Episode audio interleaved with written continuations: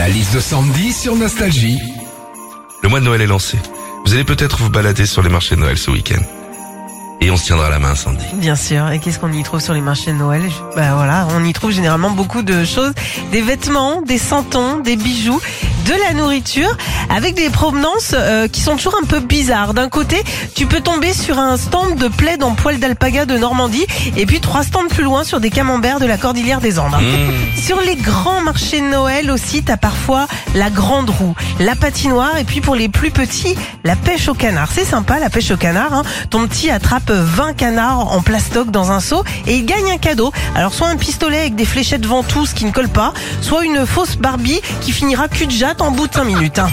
Enfin sur les marchés de Noël, il y a les décos, la musique, le sapin, les lumières, le chocolat chaud et tu rentres dans le marché, t'as l'impression d'être dans un film de Noël américain. C'est beau ça. hein.